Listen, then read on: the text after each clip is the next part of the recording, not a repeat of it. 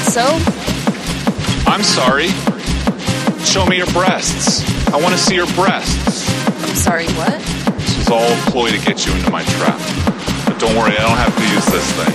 You know, all you gotta do is take off that top, show me one breast, two breasts, both breasts. Wow. I'm sorry, I just, I don't know how to react. Stop changing the subject. Show me those breasts.